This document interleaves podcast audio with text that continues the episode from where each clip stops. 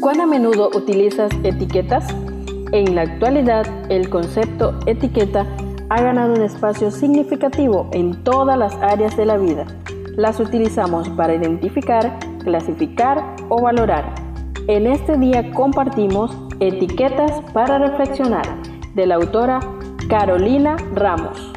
365 reflexiones agrupadas bajo 7 etiquetas. Querido joven, descubramos la etiqueta para hoy. Cuán grato es saber que Dios nos ha bendecido durante todo este mes, querido joven. En este día, la etiqueta es Historias de hoy, inspirados en Isaías capítulo 55, verso 11. Así será mi palabra que sale de mi boca.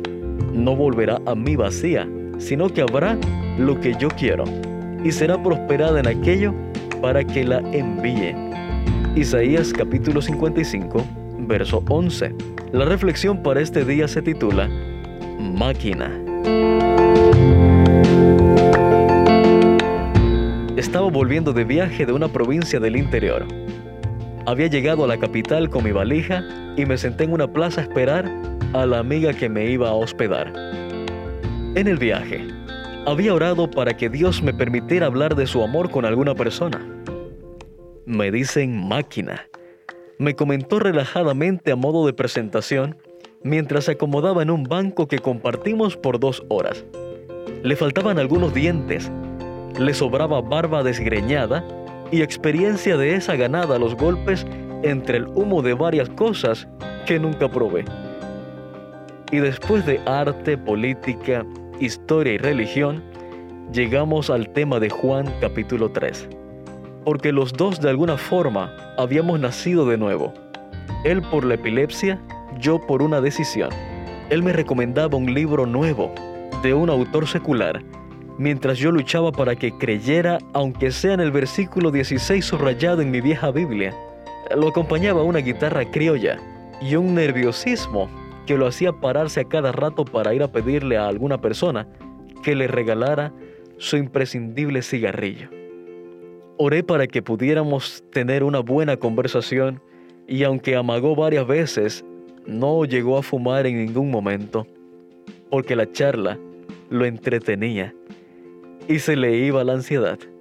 En algunos momentos conversaba animado y otras veces entre meditabundo y callado se quedaba mirando los caballos estáticos que peleaban en una estatua en medio de la fuente de la plaza. ¿Cuántas cosas peleaban? en su anciana cabeza también. Era gnóstico, aparentemente exiliado en su propio país, como a él le gustaba decir. Pero pude compartir un amor que él no estaba acostumbrado a percibir. Sus lágrimas no mentían. Nunca más lo vi, pero tampoco olvidé su mirada perdida. Al final, le quedaba bien el apodo, aunque fuese un poco presuntuoso, generó movimiento, uno que tú y yo podemos imitar alcanzó con entregarle un libro misionero que hablaba acerca de la esperanza.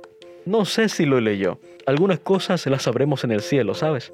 Pero la pregunta de hoy es, ¿a quién le puedes hablar del amor de Dios? Algunas veces alcanza con orar y disponer un rato de nuestro tiempo libre para las personas que están necesitadas que se acerquen voluntariamente.